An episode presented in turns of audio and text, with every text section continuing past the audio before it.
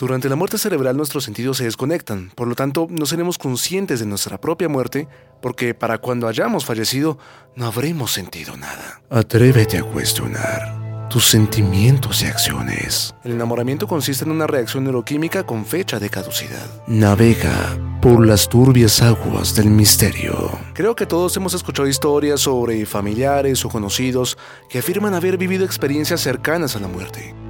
Vieron a sus seres queridos ya fallecidos, un Edén, caminaron por un túnel con un destello en el fondo.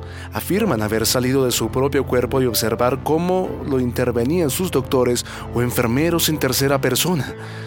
¿Hay una explicación para este fenómeno? Un podcast escrito y producido por Ricardo Díaz. Lo opuesto al amor no es el odio, sino la indiferencia. En el desamor, lo primero que se pierde es la esperanza. Y lo último, la dignidad.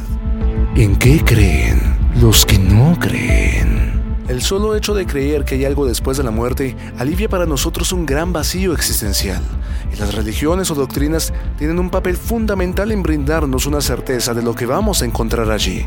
Creer en un cielo, en un paraíso, en una recompensa, un juicio, en fin, la creencia de saber a lo que nos vamos a enfrentar alivia nuestra incertidumbre y nos aporta un nuevo propósito por el cual vivir, descansar en paz.